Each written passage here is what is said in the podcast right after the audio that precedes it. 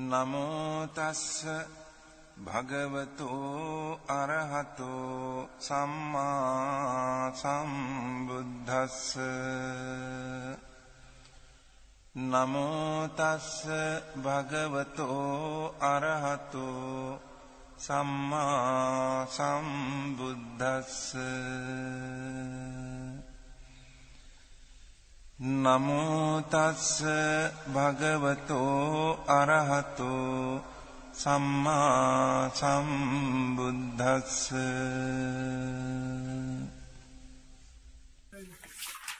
じゃあ、えー始めたいと思います。まあ、今日は最終回でね、えーちょっと早めに終わって、みんなで、えーまあ、お茶会という 感じに考えてますんで、はい、よろしくお願いします。それで、えー今日ほ初めての方とかいらっしゃいますあーあー、そうですね。はい。はい、あのーはい、あのー申し訳ないです。難しいと思いますんで、まあ、一応、あの話聞いてもらえれば。えー今日は一番最後の章で、えーアブダンマの瞑想のね、えー勉強を前回やってきたんですけれども、まあちょっとそ最初の復習としてね、一番最初の3ページ開けていただけますテキストの3ページ。まあ持ってない方は前見てください。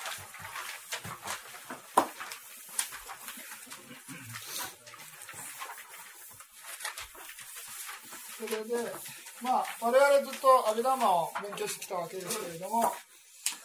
まあ、アビっていうのは、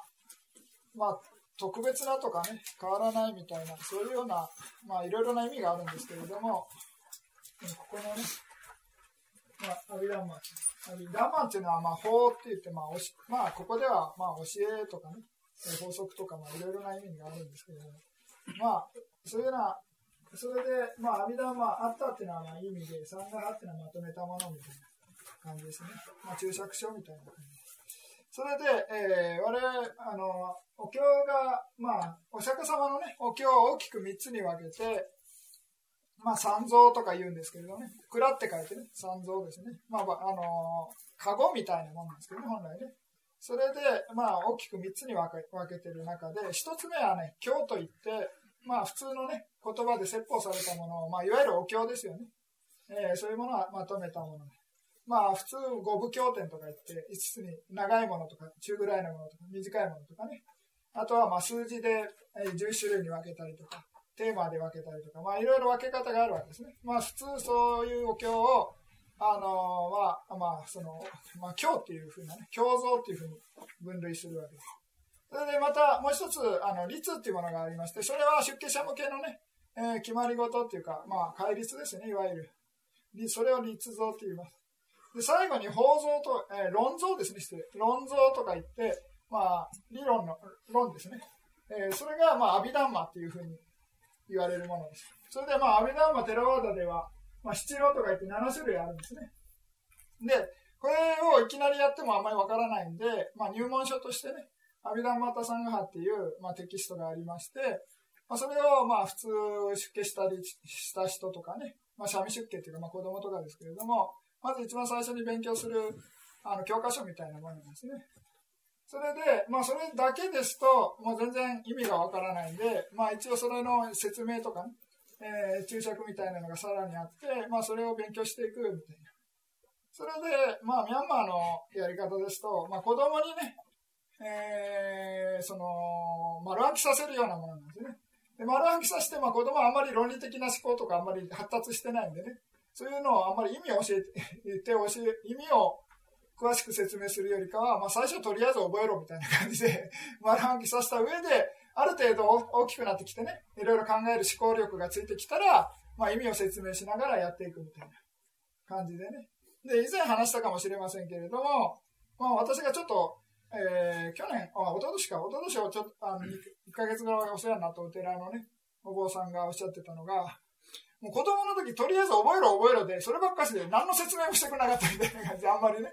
それで、その後なんか他のお寺の学問寺のね、まあ、あの、マハガンダヨンっていう有名なね、学問寺のお寺の先生の本があるんですけれども、それを、なんかだいぶ大人になってから見たみたいですね。で、子供の時はそんなの見るなとか言われて、あの、一切見なかったんで、見なかったみたいでね、後で見たら、えらい簡単に説明されてて、すごいわかりやすいみたいな感じ。なんでこれ使ってくれなかったんだみたいな感じで。ただなんか、あの、いろいろ先生も、あの、こだわりがあってね、そんな優しい教え方したらダメだみたいな、そういうわけわかんない人も、まあなんか伝統的な人がね、たまにいて、それで非常に苦労したみたいな感じのことをおっしゃってましたね。ですから、まあ一般向けにね、あの、勉強する場合は、まあ丸暗記とかじゃなくて、まあ意味をね、えー、勉強して理解できれば、まあそれでいいっていうことでね、えー、やって、それでまあいろいろな表とかを使ってね、勉強してるわけなんですけれども、まああの昔のお坊さんとかはね、表なんか使うとダメだみたいなね、なんかそういう感じで、その表を使って勉強するのはなんか、そういう財形みたいなね、そういうような見方をする人も、まあ、昔はね、多かったみたいですね。現在はね、まあ、そこまで、あの、偏った見方する人は、まあ、少なくなってるみたいなことは聞きますけれども。それでまあ、その、阿弥陀マはずっと我々やってきたわけなんですけれども、その阿弥陀マっていうのは何かっていうと、まあ、お釈迦様がいろいろなあの人に対してね、えー、説法してきたわけですけれども、その言葉はその人に合わせて意味が変わってきてるわけですね。ですから、まあ、そういう人それぞれに合わせて説法していたものを、後から読んだ人間が、このそこあのそれぞれ意味が微妙に違うっていうのがね、えー、あまり分からなくなってくるっていうか、それで、まあ、ある、その一つの言葉でね、一つの意味みたいな感じで、定義をしっかりさせるみたいな感じの、あの、勉強の仕方を、まあ、後でね、えー、いろいろやり出したみたいな感じですよね。ですから、まあ、その仏教を勉強するにあたって、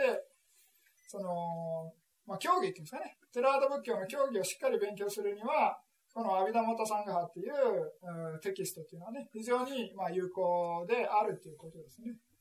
それで、まあ、9章あのあるわけなんですけれども、簡単に言えば、その何を勉強しているかってこの4つですね。この第一義法とか、まあ、将棋法とかいう呼び方があるんですけれども、この事象が変わらないっていうふうな説明してます。これ事象っていうのはまあ性質っていうんですかね。えー、そういうようなものが変わらないってことです。で、まあその、えー、まあ仏教ではね、無常とか言うわけですよね。ですからそういう意味では常に無常っていう性質っていうのは変わらないということです。ですから無常だから、無常自体も変わって常になるんじゃないかとか言う人いますけれども、そしたらそういうのは無常と言わないわけですね。言葉上はあり得るかもしれませんけれども、無常っていうのはずっと無常だから無常なわけです。ですから無常っていう生活は、性格は変わらないということですね。ですから心っていうのも同じくいろいろ89種類ありますけれども、その心自体も瞬間瞬間生じては召して変化しているわけです。しかし、まあ、心っていうのは、この諸縁、対象ってことなんですね、諸縁っていうのは。まあ、仏教用語で諸縁って言いますけれども、心の対象を知る働きが、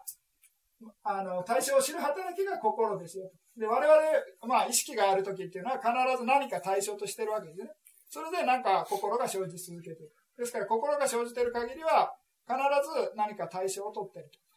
で、我々がもし熟睡している時でさえも、まあ、テラワーダの競技場ね、何か対象をしているという。対象を取っているみたいな感じですね。ですから対象なしに心は生じません。ですから、まあ、例えば下脱した瞬間っていうね、悟った瞬間も、涅槃っていうものを対象として心が生じてますよっていうふうに言うんですね。ですから、まあ、無を体験してるとか、そういうふうな感じでね、テラワダでは言わないんですね。ですから、まあ、心っていうのは、まあ、対象を知る働き。で、諸縁、あ、心情っていうのは、心と一緒にね、生じる、まあ、あの精神的な、ね、働きで、まあ、心に依存して心を飾るっていうふうな定義になってますけれども、まあ、以前からよくやってるあの水の例えですね。心が純粋な水で、で、信条っていうのは、まあ、いろいろ水に混ざるね、成分みたいな例えですよね。ですから、まあ、綺麗な成分、まあ、が混ざれば、まあ、綺麗な水になって、まあ、泥とかね、えー、汚いものが混ざれば、その汚水になるわけですね。ですからその心自体はまあ純粋な水で、真女といいろいろな成分が52種類あるみたいな感じですね。それで、まああの、こういう、まあこれはあくまでも想像しやすいようにね、あの、説明してるだけで、この成分の組み合わせが同じだったら必ず同じ心になるわけじゃない。成分が同じ、完全に同じであっても、違う種類の心っていうのはあるんですね。ですから、あくまでも、あの、この成分の例えっていうのは、ね、イメージしやすいようにということで。で、まあ、この1番と2番っていうのは、心と信条っていうのは、まあ、別な言い方で、妙というね、えー、呼び方します。なって書いてね、名前の、なって書いて、妙というう呼び方で、色っていうのは何かって言って、これ物質のこと。色って書いてますけれども、仏教用語で色っていうのは物質のことです。それで、まあ、暑さと寒さとかね、そういうものに、の影響を受けてね、まあ、いろいろ変化して、はっきり分かるように変化するみたいな。そういうような定義になっています。まあ、いわゆる物質のことですね。ですから、まあ、あの変化するって言ったら、まあ、当然心も心情もね、変化するわけです。しかし、まあ、物質っていうのは分かりやすく変化するわけですね。ですから、食べ物とかほったらかしてたら腐ってカビ生えたりとかね、するわけですね。人間もまあ、長い時間見れば、まあ、だいぶ子供の時からどんどん成長して大人になってね、年取っていくわけです。ですから、まあ、変化が分かりやすいということですね。心もどんどんどんどん変化してますけれども、パッと見た感じはね、えー、心はわからないですね。顔色が変わるとかね、いうのは物質がわかるだけですから、心そのものは分かってないわけですね。顔色が変わったのはね、あの、物質が変わってるだけですからね。まあ、心が原因になってるかもしれませんけれども、まあ、あの、心自体は、まあ、目には見えないというわけですよね。それで、まあ、この123っていうのを、まあ、アビダンマタサンガハっていうテキストをずっと勉強してたわけです。それで、まあ、最後の9章っていうのは、あの、瞑想実践ですね。瞑想実践の章で、まあ、前回ちょっとビパサナの勉強をして、で最後に、まあ、ネハンの、まあ、ネハンっていうのはこの第6章でやってるんですけれども、まあ、このネハンもちょっと少し出てくるということです。それで、またちょっとページを。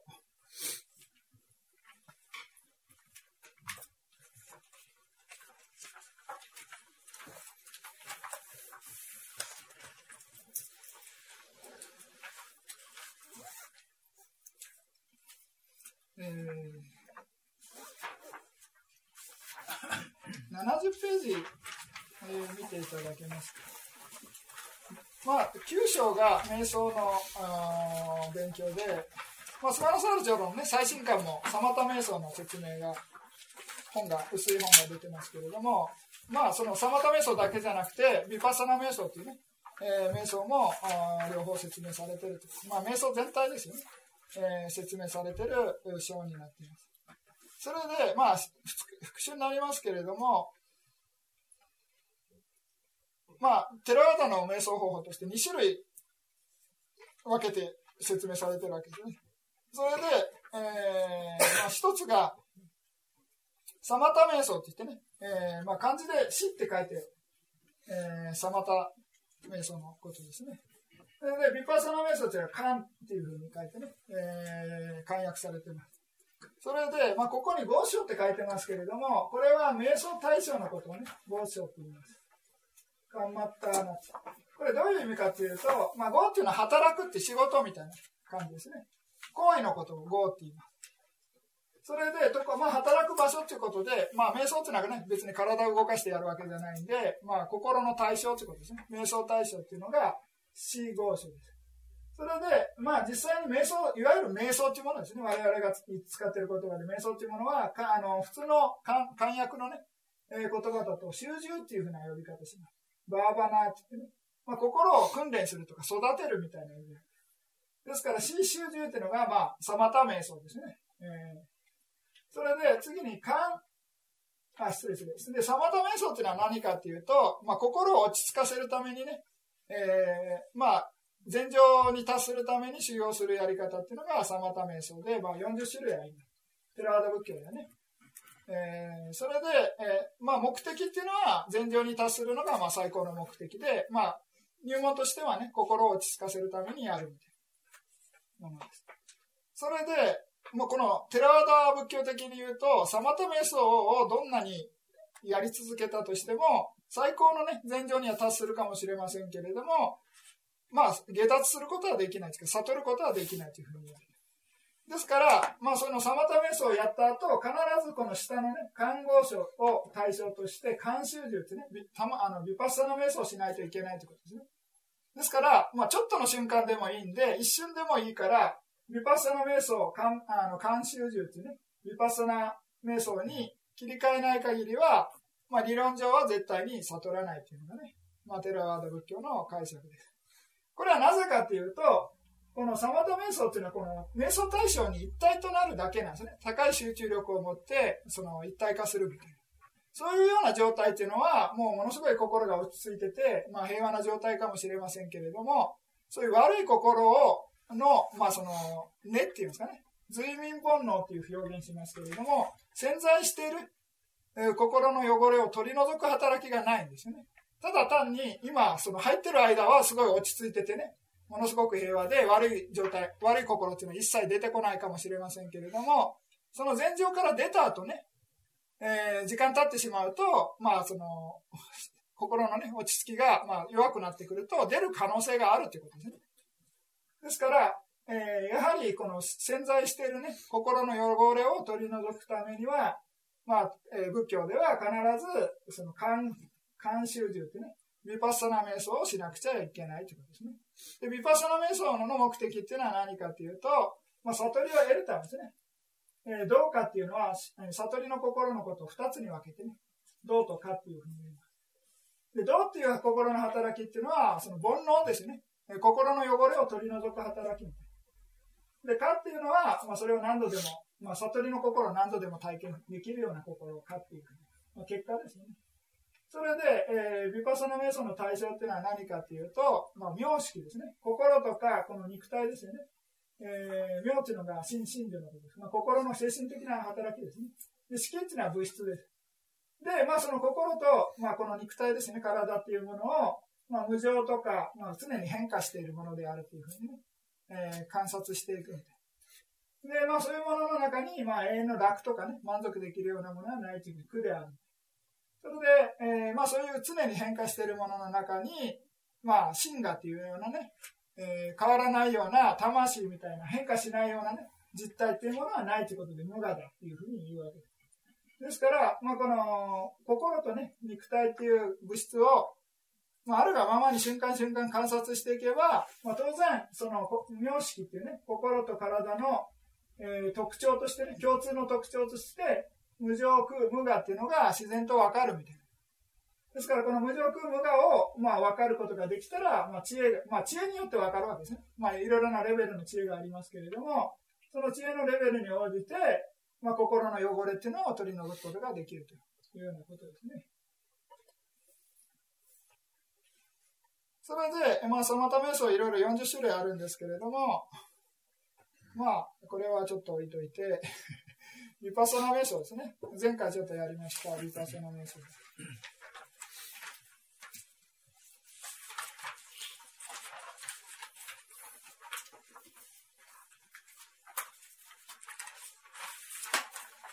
それで74ページ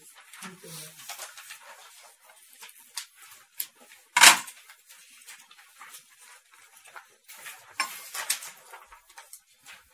すいません。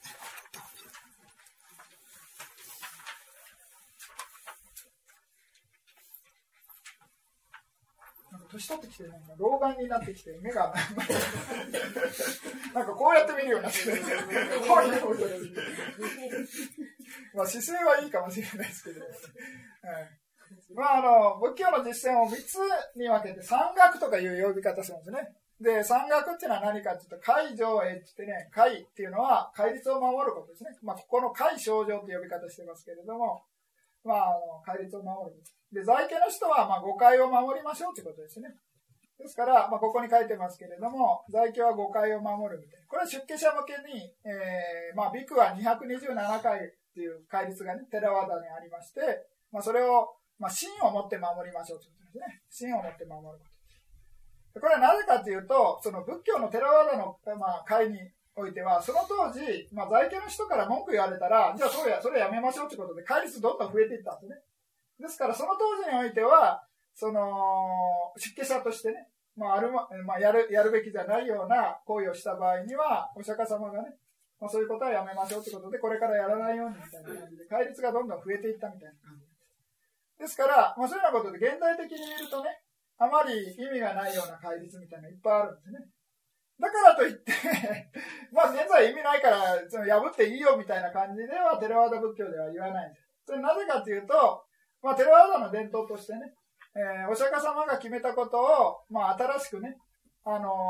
ー、まあ、その決めたことをもう外さないということですね。取り除かない。で、新しく、その、取り入れないというかね。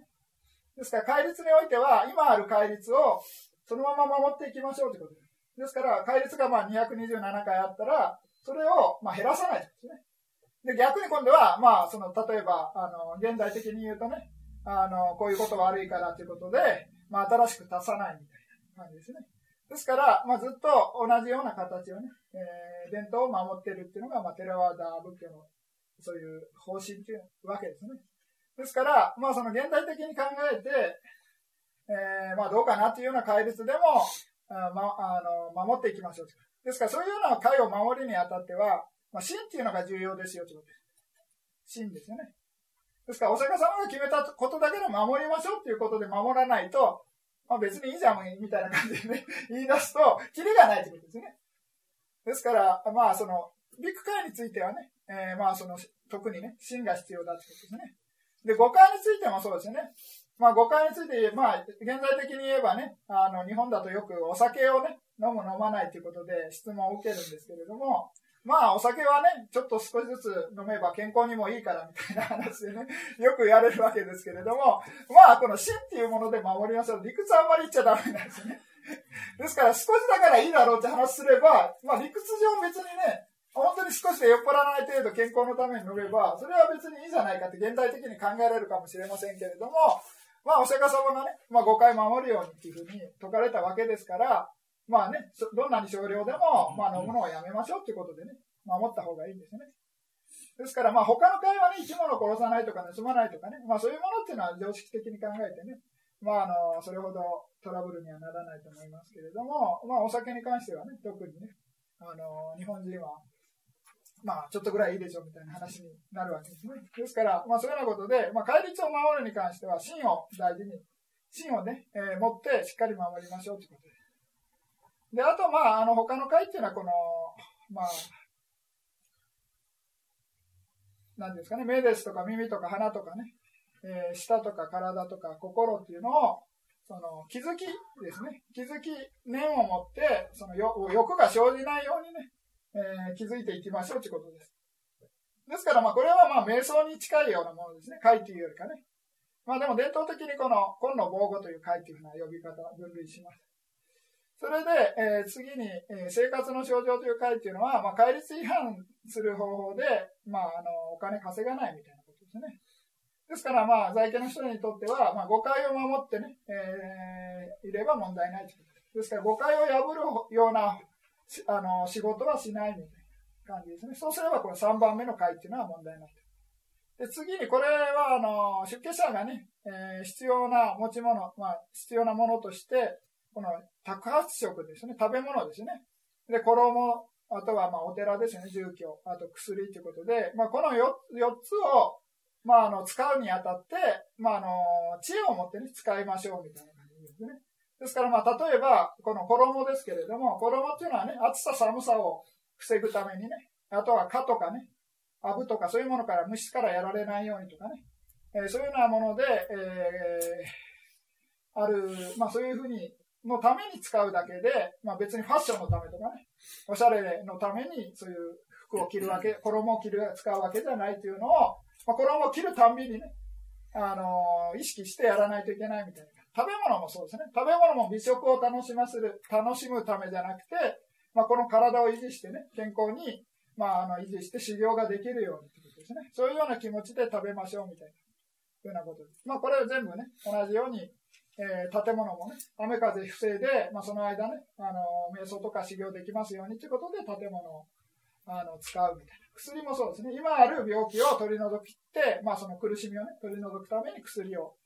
飲むみたいな感じで、まあ仏教的に言うとサプリメントみたいな感じでね、あの、健康補助食、補助食っていうかね、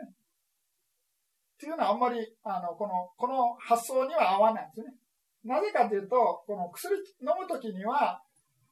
その、実際、今ある病気がその薬飲むことによってなくなるっていう前提が必要なんですね。薬の定義として。ですから、今病気じゃないのに、病気にならないように予防としてね、薬を飲むっていう考えっていうのはあんまり、あの、この、この回に関してはね、言えば、あの問題があるみたいなただ、まあ、在家の人はね、まあ、全然問題ないです。在家の人はこの最初のね、誤解をしっかり守ってもらえれば、えー、いいってことですね。で、次にこの2番の新症状というのがあるんですが、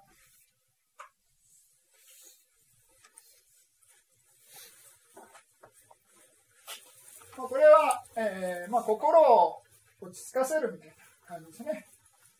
それで、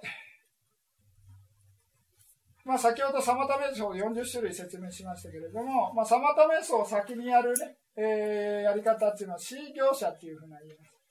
サマあのの方法っていうふうな言いますね。ですから、サマタ瞑想をやった後、まあ、あの、禅情ですよね。まあ、禅情に達すればいいんですけれども、禅情の手前である、この暗視情というものがあるんですけれども、禅情に近い心の状態を暗視情というふうにで、暗視情っていうのはもう禅情に入った状態ですね。それを暗視情っていうのがいいです。ですから、まあ、この死、サマタ瞑想を先にやる修行者の場合は、このどちらかに達すれば、この2番のね、新症状に達したというふうに言います。で、そうではなくて、このサマタ瞑想をね、実際やらないで、最初からビパッサナ瞑想をやる人にとっては、この新症状というのはどういうことになるかというと、この瞬間瞬間ね、気づきが連続することによって心が落ち着いてくる状態になったら、それがまあ新症状ですよということですですから呼び方としてはし、え、の瞬間状という呼び方します。それで、まあ、あの、競技場から言うと、瞬間状っていうものと暗視状っていうものが、力がね、同じ、働き方が似ているってことなんです。イコールじゃないです。別ですね。それで、これは何、どういう働き方かっていうと、この誤解っていうね、あの、瞑想の邪魔になるようなものを抑えることができるというふうなことなんですね。ですから、まあ、誤解っていうのは、まあ、欲ですとかね、怒りですとか、あとはまあ、落ち着きのなさとか、後悔とかね、あと眠気とか、まあ、疑いですよね。そういうものを誤解っていうふうな言い方しますけれども、この瞬間瞬間の気づきが連続することによって、まあ、そういうものが生じなくなってくるんですね。まあ、なくなったわけじゃないですね。瞑想続けることによって気づくからパッと消えてね、えー、その表面に現れなくなってくるということです。ですから、そういうような状態になれば、まあ、新症状ですよということですね。新症状。ですから、まあ、瞑想をやるにあたって、まあ、ここのレベルにね、えー、達すれば、まあ、知恵、まあ、知恵っていうか、瞑想が進んでくるみたいな。んで瞑想なかなか進まないかっていうと、どうしても考え事が多かったりとかね。まあ、瞑想するときすぐ眠くなってきたりとか、まあ、いろいろ後悔、ね、なんか思い出して後悔したりとか、そういうような感じで、まあ、なかなかその集中力が高まらないわけですね。ですから、まずこの段階を乗り越えて初めて、まあ、瞑想がどんどん進んでいくというふうに言われています。それでまあ現在ね、ミャンマーのあ瞑想センターっていうのはものすごい種類あるんですけれども、まあ基本的にはこの最初からね、サマタ瞑想をやらないで、まあ、ビパサナ最初からやるようなあの瞑想センターがまあ多いですね。ほとんどです。まあ、それはなぜかというと、どうしても瞑想センターっていうのは在経者向けでやってて、あまり長期で修行者を受け入れないんですね。まあ、マハシ瞑想センターだとまあ45日ぐらいが、まあ、あの在あのミャンマーのね、現地の人向けに受けあの受け入れ体制なんでね。まあ、外国人はね、あの特別に1年とか2年とかね、まあ、それぐらいいても大丈夫ですけれども、まあ、ミャンマー人っていうのはもう最高2ヶ月ぐらいですね。そうすると、まあ、一旦帰ってくれみたいな感じがあるんですね。それでもう一度出直すみたいな感じですね。間開けてね。ずっと居続けることはできない。それはなぜかというと、まあ、あの、瞑想センターの目的としてね、まあ、その自分のところでずっと一生いて下脱するまでいてくれっていう発想じゃないです。まあ、とりあえず自分の瞑想のやり方を覚えてね、しっかり理解した上で、あとは自分のとこ戻ってね、頑張って修行してくださいっていうようなとこなんでね。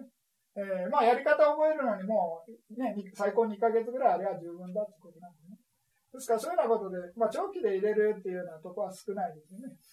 ですから、本当に山で修行してるようなね、えー、瞑想センター、修行、山にあるようなね、山奥にあるような、そういう大きいセンターですと、まあ、長くいてもね、大丈夫ですけれども、都会にあるような、えー、瞑想センターはね、どんどんどんどん入れ替わってね、えー、やっていくみたいな。そういうような、まあ、やり方になっています。それで次に今度は、剣症状ですね。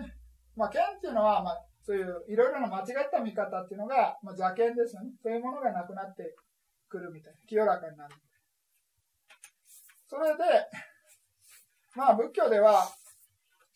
まあ一番最初にね、あの、アビダムを勉強した時に説明してるんですけれども、まあ将棋体っていうね、見方っていうか、まあ高い、まあお釈迦様とかね、そういう知恵のある人の見方を、まあ、まあ、言ってみれば将棋体みたいな感じですけれども、まあそういう世間一般的な見方っていうのを世俗体っていうふうな呼び方するんですね。ですから、まあ人とか、まあ、右上っていうのは、まあ、生き物のことです。まあ、人間ですとかね、右上ですとか、私とか他人とか男とか女とか私がですね。まあ、そういうようなものっていうのは、まあ、世間一般的に、まあ、実在するって言っても問題ないわけですね。あるっていうふうに言ってもね。まあ、しかし、まあ、仏教の高い知恵のね、見方からすれば、そういうようなものっていうのは、まあ、例えば、この、体で言えばね、いろいろな原子とか分子とかね、細胞の集まりでしかないわけですね。で、あとはまあ心っていうのが瞬間瞬間消滅してるだけで、まあそういうようなものっていうのは、あの、人っていうね、実体って、まあそういうものはないんだっていう。まあ仮に呼んでるだけでね、人とか、私とか他人とか男とか女っていうのは、仮に呼んでるだけで、まあ実在しないみたいな。あるのは、本当に実在するのは、まあ心とね、物質が、まあ瞬間瞬間生じては召していくだけだということでね、名式っていうものが、え消滅して、まあ、流れていくだけだっていうふうに、まあ、見るわけです。ですから、まあ、そういうようなことで、えー、まあ、いろいろ、この体ですとかね、物質である体とか、あとはまあ心っていうのをはっきりとこの分離させてね、見ていくみたいな。そういうものが、まあ、ビパサナの知恵の始まりだみたいな感じなんですね。それで、えー、仏教、まあ、大乗仏教とかね、になってくると、このこの分けて分別するっていう発想はあんまりよいいっていうふうな見方しないですね。その、まあ何しろこう、すべては一つだみたいな、そういうふうなのが大乗仏教の流れが多いんでね。ですから、この分けて見るような見方っていうのは、大乗仏教はあんまりいい見方しないんですけれども、そのテラード仏教っていうのを別名分別論者っていうふうな呼び方するんですよ。何でもかんでも分析してしまうみたいな。そういうものが、まあ、あのテラード仏教の伝統なんでね、なんとなく大雑把にね、これ一つでは同じだみたいなね、すべては一つだみたいな、そういうような言い方一切しないですね。ですから、まあそういうようなことで、そのビパッサナの知恵の始まりっていうものも同じく分けてみる。ですから、この物質っていうものと、その、その物質に気づいてるね、心っていうのは完全に別なものだっていうのをしっかり理解できれば、まあそれは、まあ心と物質だけがあるだけで、まあ人とかね、えー、男とか女とかそういうものはないっていうのがわかる。ようなことですね。まあ、これがまあ、剣症状、まあ、一番最初の段階で、これはまだヴィパサナの知恵に含まないっていうふうなのがまあ伝統的な、まあ、数え方なんですけど、まあ、一応ここから数える数え方もあります。で、ここから数えると16種類の知恵っていうふうな表現なんですね、ヴィパサナの。16段階の知恵。で、次に今度は都議症状といって、今度は疑いを乗り越えるみたいなね、いろいろな疑いを乗り越える、まあ、段階っていうのが都議症状という。それで、まあ、ビパサナの16段階の知恵の2段階目で言うと、この炎症術って言ってね、原因と結果の法則を理解する。そういうようなものが、えー、炎症術です。ですから、まあ、いろいろな原因によって、まあ、いろいろな結果が生じるみたいな感じですね。原因と結果、原因と結果の連続で、まあ、物事は成り立ってるみたいな感じですね。ですから、そういうようなものに、えー、の知恵っていうのが、まあ、実際瞑想をやっててね、えー、洞察が生じて、まあ、いろいろな、まあ、16の過去、現在、未来に対する、16の疑いですとか、仏法僧に対する8種類の疑惑などを取り除くみたいな感じですね。で、まあ、走るだけ簡単に説明すると、まあ、仏法僧ですね。ブッダっていうのは本当にね、存在したのかとかね、悟ったのかとか。あと、法っていうのはね、お釈迦様の教えっていうのが、本当に正しいんだろうかとかね。えー、あとは、まあ、僧っていうのは、まあ、お釈迦様の方に従ってね、悟った人がいるんだろうかみたいなね。仏法僧に対する疑いですね。で三学っていうのは今、先ほど言ったね、海上へというものが三学で。えー、まあ、それっていうのは本当に正しいんだろうかとかね、いろいろ疑いがあるわけですね。あと、まあ、過去っていうのは、まあ、過去世のことですね。まあ、人によってはね、まあ、過去世とか来世とか、まあ、そういうものを信じない人いるわけですね。ですから、まあ、過去世を疑ったりとか、まあ、来世、将来ですよね。ものを疑ったという、まあ、両方疑うとですね。人によっては、片方だけ信じる人いるわけですね。まあ、過去は信じないけど、来世信じてるとかね。まあ、そういうような人の場合は、この前のね、えー、で、逆に過去すら信じてるけれども、死んだら終わりだと思ってる人も中にいるかもしれないですね。ですから、そういうようなことでわざと分けてるわけです。5番と6番、7番っていうのはね。過去に対する疑い。えー、じゃあ次に未来に対する疑い。で、過去、未来に対する疑い。で、最後の8番っていうのは演技の教えってことで、まあいろいろなね、えー、原因と結果によって、えー、物事が起こってるっていうのを、あの、に対するね、まあ全て偶然に起こってんじゃないかというようなね、えー、見方ですね。あとは神様とかがね、そういう全てを作った神様がいて、それをその人がコントロールしてるみたいな感じですね。そういうようなものは演技の教えに対する、まあ、疑いの原因になりますよね。ですから、まあ、そういうようなことで、まあ、8種類の疑いっていうのが、まあ、この段階になると、えー、まあ、取り除かれるみたいな、そういうようなことです。で、次にちょっと飛ばして、で、まあ、瞑想が進んでくると、今度は、えー、5番目の症状ということで、道、非道、知見、症状。まあ、まあ、正しい道と非道というのは間違った道ですね。まあ、そういうような、もうしっかりと分けて知る知恵が生じて、まあ、心が清らかになるみたいな感じですね。それで、まあ、ヴィパッサナの知恵で言うと、この10段階の説明の仕方ですると、これが1番になります。で先ほどの16段階で説明すると、これが3番目になる。数え方ちょっと違う。なんでこういう数え方が分かれてくるかっていうと、ヴィパッサナの知恵っていうのは、その、心ですとかね、精神的な働きですとか、こう物質が無常で無常空無我っていうふうにね、えー、洞察するっていうのがビパサナだっていう定義なんですね。ですから、この前の2段階目の知恵っていうのは、この無常空無我とかね、そういうようなものに意識が向いてないということで、そのビパサナの知恵に含まない。ですから、この私有一っていうね、ことから初めてビパサナの知恵っていうのに厳密に言うとね、ここから始まるみたいな。ですから、まあその前の段階は、そのヴィパサナにつながる知恵なんですけれども、ヴィパサナの知恵のレベルまで行ってないという言い方ですね。分類の仕方になる。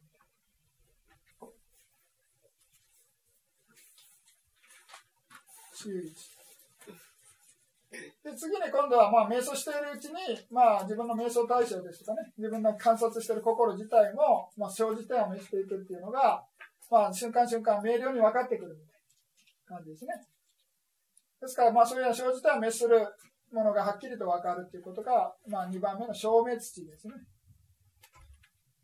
このあ、まあ、その人間というのは、その人から聞いてね、理解したりとか、本読んで理解したりとかね、まあ、そういうようなレベルの理解というのも知恵もあるわけですね。それで、まあ、実際にこの体験してね、えー、瞑想して、ああ、そういうものかっていうのは実際に分かるっていうレベルの知恵もある。ですから、こういう瞑想の知恵ってね、あの人からこうやって今勉強して説明して分かる知恵じゃなくて、実際に自分が瞑想してね、体験として分かるみたいなことですね。ですから、そういう瞑想体験としての知恵だということです。それで、えー、この段階になってくると、まあ、いろいろな、まあ、現象が生じてくるというふうに言われています。それで、まあ、そういう現象に対して執着が起こってしまうと、まあ、あの瞑想が進まなくなるということで、剣の線をというふうな呼び方します。それで、まあ、10種類あるんですが、まあ、これ10種類のうちの最初の9種類っていうのは、あのいい状態なんです。いい状態っていうかね。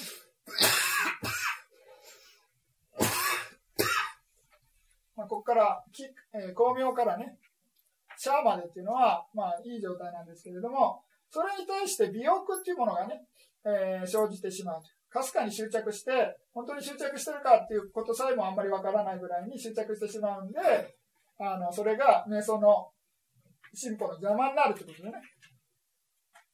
えー、こういうふうに、まあ、この段階でおいては、こういう現象に対して、かすかにね、執着してしまう可能性があるんで、まあ、気をつけましょうということですね。で、こういう現象に対して、まあ、これはね、これで、まあ、ね、えー、まあ、ただ生じて、まあ、召していくだけだっていうことでね、理解して、またこれに執着せずに、また淡々とね、えー、修行を進めていけば、まあ、この消滅地の段階の後半になるみたいな感じがありますね。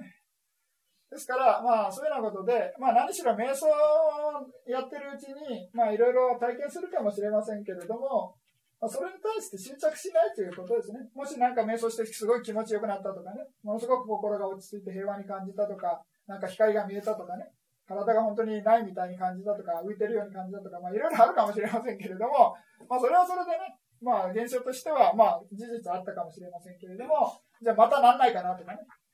そういうふうに考えないと。ですからまあやるときはしっかり、えー、気づきを、まあ、やっていくわけですね。ですからまあ自然とね、そういうものに執着したとしても、あ、執着してるなっていうふうにまた気づけばいいんですね。ですから、まあそういうね、あとはもしかしたら、まあね、次の回座った時にまたなんないかなって考えてるわけですね。そしたら考えてるってまた気づかないといけない。ですから、そういうようなことで、まあ、あの、自然とね、執着してしまうのは、まあ、しょうがないかもしれませんけれども、まあ、それもね、また気づいて、えー、また乗り越えて、えー、続けてやっていかないといけないということですね。で、まあ、最初の段階、ちょっと簡単に説明すれば、光明っていうのはね、えー、体から光が発するって書いてますけれども、まあ、これはね、あのー、まあ、よっぽど特別な場合ですね。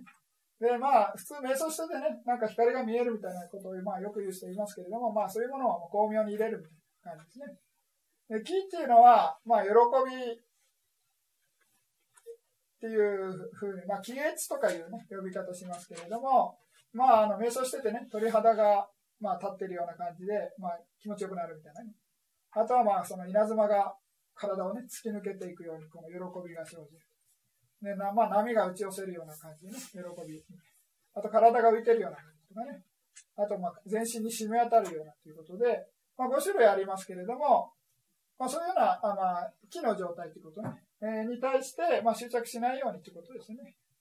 ですから、まあ、こういうふうに体験すると、ああ、自分悟ったんだ、みたいな感じでね。まあ、もしあんまりいないかもしれないですけれども、まあ、そういうふうに勘違いでね、拡大解釈する人たまにいますんで、まあ、そういうのっていうのはね、別にただ悟りじゃなくて、ただ単にね、まあ、集中力がちょっと高まって、まあ、そういう現象が生じてるっていうだけで、別に、まあ、大したことないということですね。ですから、まあ、あくまでも仏教の悟りっていうのは、まあ、この心のね、あの、汚れっていうのを、いかに取り除くかっていう、取り除くことができるかってことですね。ですから、神父体験が悟りじゃないですね、仏教はね。ですから、いろいろな特殊な、ものすごい体験をしたとしても、じゃあその体験によって、じゃあ心の汚れっていうのがね、なくなってますかっていうことですね、仏教はね。ですから、まあその体験したとしても、自分はね、いろいろな欲とか怒りとかがそのままだったら、テラワダ的な解釈で言えば、まあその人は悟ってないということですね。ただまあね、本人にとってはね、まあそういう体験したこと自体がもう悟りなんだって言ってしまえばね、それはまあそうですかって話になるんですけれども、まあ仏教的に言うと、まあ心の汚れがね、えー、取り除くことができたかということですね、その体験がね。ですから、まあその神秘体験だけはね、だけだと仏教では悟りとは見なさないですから、まあ、体が、まあ、共安とか言ってね、体が軽くなってくるとか、まあ、いろいろありますけれども、まあ、それは執着しないで、まあ、やっていくというようなことですね。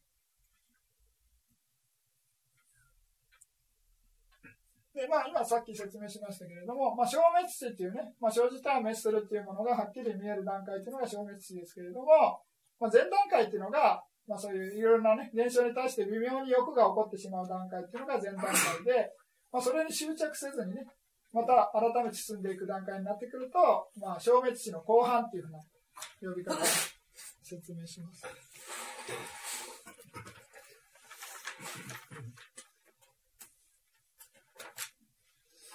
で、今度は6番の平等知見症状。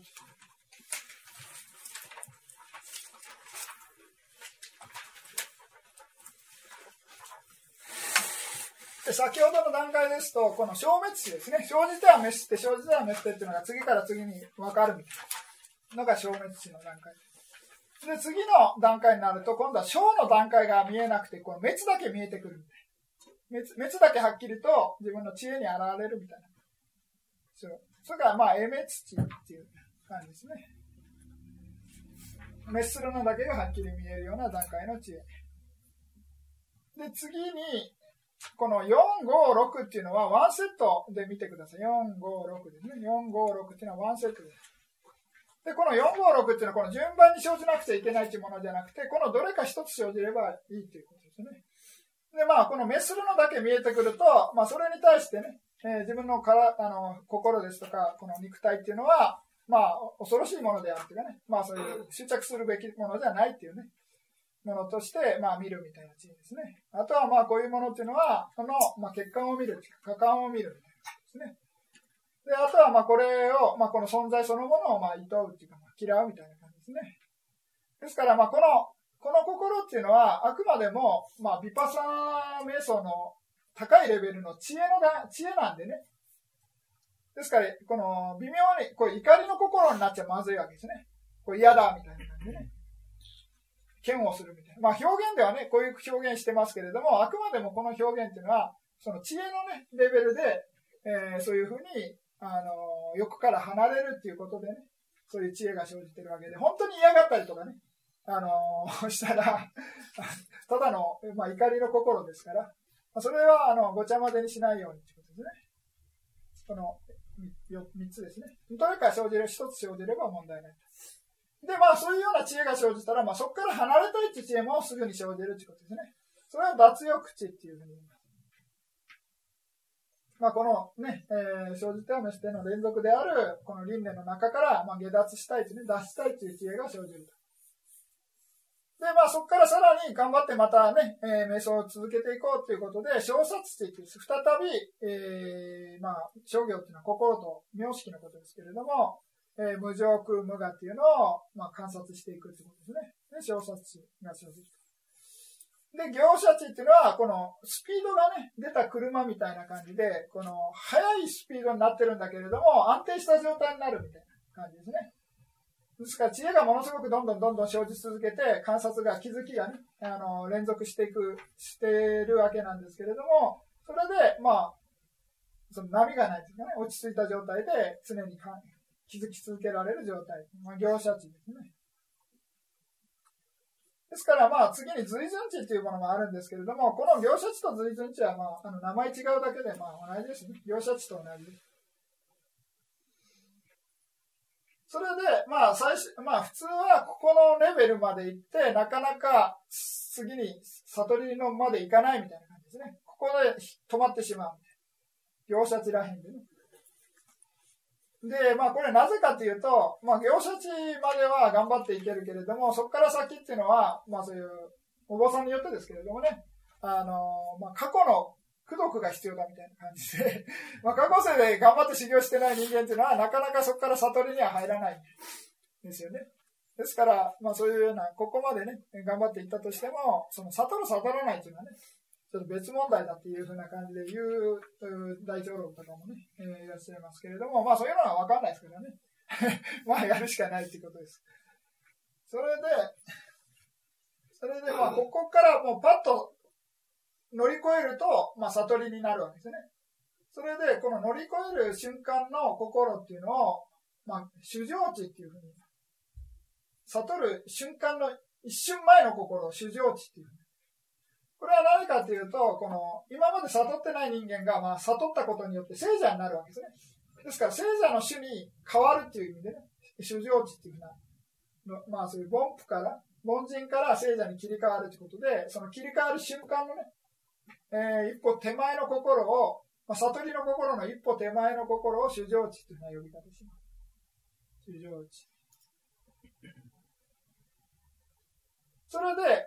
まあ、凡人から聖者になるわけですから、主情地というような呼び方するわけです。じゃあ、今度は一来以下から不原価、不原価から荒化になる場合どう呼ぶかというと、こう厳密に言うとこの症状という呼び方するんです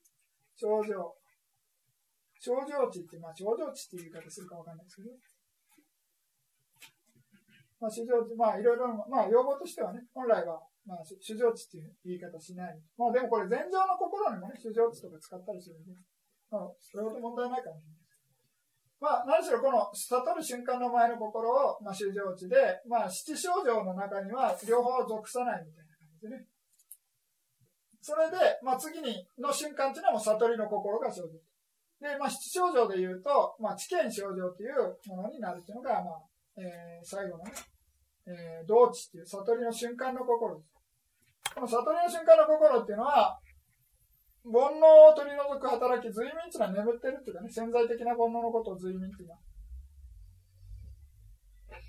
で、あとはまあ、弱めるみたいな感じですね。取り除いたり弱めたりする働きがあるというようなことですね。それがまあ、道知っていう、悟りの瞬間の心です。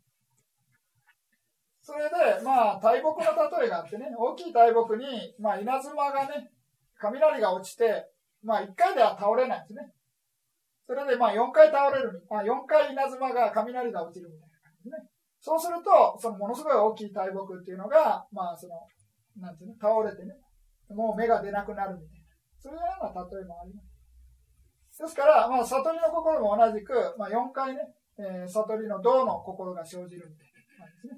それで、まあ、いっぺんに全ての煩悩を取り除くことはできないわけですね。ですから、まあ、4段階に分けて、まあ、全ての煩悩を、えー、少しずつ、えー、殺していくみたいな感じで。で、最後にはもう一切出なくなるということですね。そしたら、まあ、それが、まあ、完全な悟った、まあ、聖者ということですね。まあ、アラカンだというわけです。それで、えー、まあ、どの心の後、かっていう心がね、もうすぐに生じ生じるわけですね。で、かの心っていうのは、まあ、道の結果なんですけれども、同じくこの二つとも出世検診って言ってね、悟りの心です。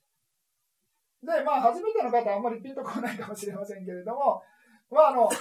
悟ったからといって、悟りの心がずっと生じてるわけじゃないっていうのが、阿弥陀マの、あの、説明なんですね。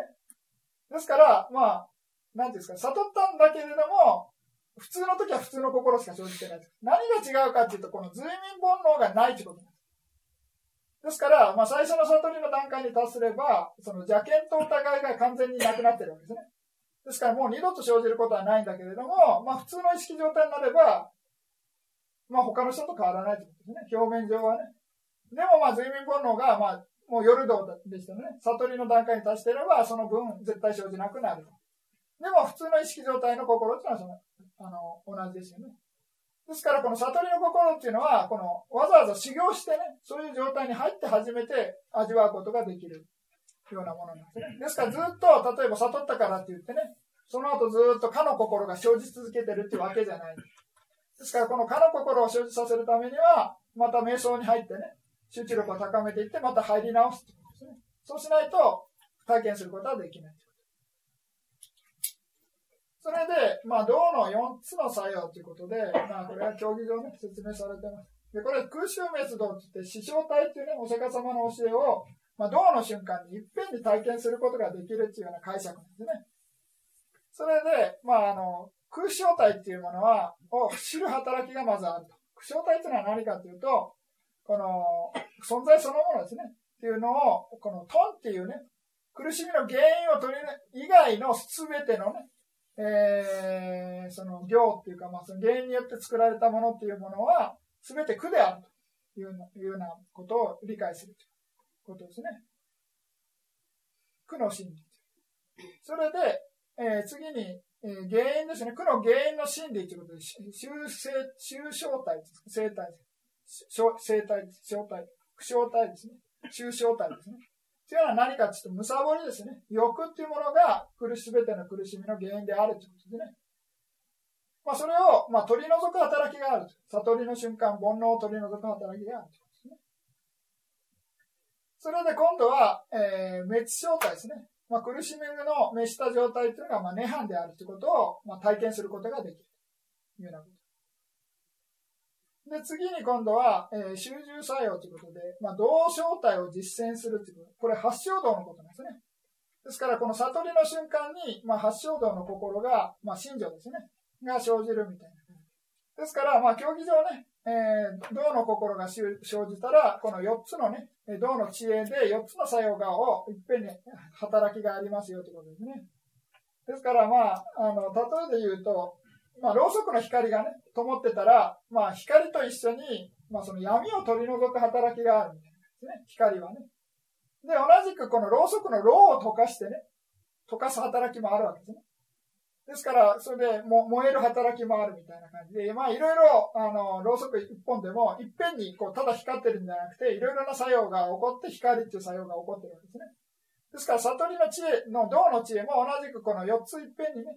えー、その働きをがあるみたいな感じで、まあ、説明してます。で、まあ、前回も言いましたけれども、まあ、本来ね、厳密に言うと、この道の心っていうのは涅槃を対象としてですね、この涅槃を実現するということで、ですから、この一番っていうのは、あり、まあ、本来はありえないですね。ですから、まあ、この体験することによって、まあ、その、苦笑体も知った上でこれを体験するんだという、間接的にね、まあ、知るっていう意味で、この、悟りの心が生じているときに、この、まあ、なんですかね、世間諸縁ですかね、この名式を対象としてるってわけじゃない。この苦笑体そのものを見てるわけじゃないということですね。ですから、あくまでも悟りの心が生じているときは、まあ、涅槃というものを心の対象としてね、えー、悟りの心が生じているというようなことです。で、まあ、その道の心の後、まあ、かっていうね、えー、悟りを味わう心が生じるみたい。ですから、この道っていうのが取り除く働きですね。こちらは何度も体験する働き。という感じでね。道の結果としてかっていうのがある。ですから、道っていうのは何度も体験することができる。最高4回ですよね。最高じゃないです。4回しかないです。最高も最低もないです。4回必ずあの生じて完全に悟ることができるというようなことです。それで、えー、まあこれで悟りの、段階で次に、えー、観察値っていうものが必ず生じますよということですね。これは、まあ、テラワダの伝統で、悟ったら必ず悟ったって分かるみたいな感じですね。ですから、まあ、悟りの心が生じたら、その後瞬間、あ、今悟りの心が生じたっていう知恵が生じる。ですから、まあ、もし夜道でしたら、ああ、今夜道の心が生じたっていう意識が生じるわけですね。心が流れる。次に今度は夜かっていう、ああ、夜かっていうのも体験したっていうのも心がもう一度流れる。で、次に涅槃っていうものを対象としてたっていうことで、それもわかる。で、この三つ、最初の三つっていうのは必ず悟ったら、あの、知恵が生じ、観察知が生じます。それで、まあ、人によっては、この、今、悟ったことによって、そのど、どういう煩悩を取り除いたかっていうふうに分かる人もいるんですね。ですから、夜道でしたら、まあ、邪見と疑いっていう煩悩を取り除いたというのが分かる人も、悟った瞬間にね、のちょちょっと後にですね。で、次に今度はさらに、もうこれがのあの取り除いたんだから、今度は残りの煩悩も分かるっていう人もいるというようなことですね。ですから、これとこの二つは、まあ、人によってわからない人もいますよという。ですから、その最初の三つは悟ったら、必ずこの三つだけは絶対にわかるというような競技ですね。で、同じく一来道っていうのも、まあ、二番目の悟りですね。まあ、一来道、一来か、涅槃っていうものは必ず体験して、まあ、遮断した煩悩って、まあ、これ遮断したものはないですけどね、一来道は。まあ、あの、弱くするってことですね。で、残ってるものっていうのは夜道と同じですね。で、不言道、不言か、荒勘ということで、今度新しく遮断した煩悩っていうのは怒りの心ですね。を二つ遮断して、まあ欲ですね。普通の欲、五欲に対する欲っていうのを完全に遮断してる。で、残ってる煩悩っていうのは、まあ微妙な欲ですね。存在欲みたいなものと、まあ無知ですね。えー、っていうものが残ってる。無知っていうか、情報ですね。えー、知根心の情、あ、浄化ですかね。で、最後に、アラカン、アラカンド、涅槃ということで、えー、アラカンド、アラカンカ、涅槃ですね。それで、まあ、遮断した煩悩っていうのは、まあ、残り全部ですね。遮断して、残りの煩悩は全部ないということ。ですから、まあ、555で最後は4ということで、19の観察っていうふうに、まあ、言われています。これ前回、今やったのは前回の復習で、なんかあの、復習で何か質問があればね、質問していただいて。あ、はい。はい。えー、っと、75ページの5番、同非同試験症状の、えー、革新パティモッカですけども、はい。前も聞いたんですけど、はい、パティモッカってあの、まあ、新書の中に証言っていうのがあって、はい、それとの関係はどういうことかなという感じがするんですこっちは新信女ということで、サッダーというふうに書いてあるんですけども、はい。アディモッカとサッダーとどういう関係なのかなっていう。ああ、はは普通、なんですかね、あの、アディモッカだと悪い場合にね、使うんじゃないですかね。ちょっと待ってください。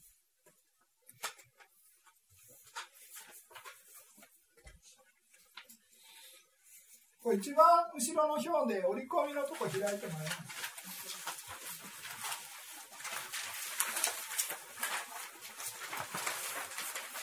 面心ってあの、空一切新新書じゃなくて、あの空上心症新書の方の心じゃないですか？いや、もちろん、もちろん、それは分かってる。分かそう今言ってるのは、用語としてね、あの、アディモッカっていうのは、この10番のね、こっちの役だと、証言っていう役になってるんでね。でも、パリ語だとアディモッカっていう同じことですよね。で、まあ、これは、あの、決定する働きがあるということで、まあ、本来は、あの、邪心ですかね。あの、間違ったね、あの、ものを信じている場合には、この証言の働きが、まあ、真の役割をする。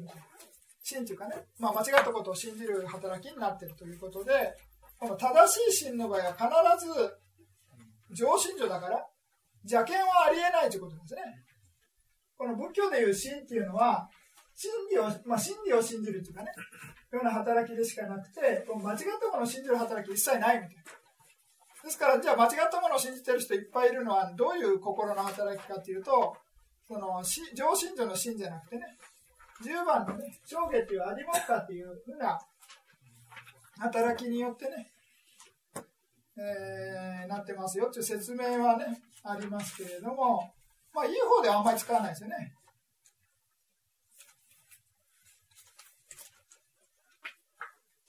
まあでも、まあ、あの決定する働きみたいなので、ここではね、確信になってるんじゃないですか。あんまり説明にもなってないですね。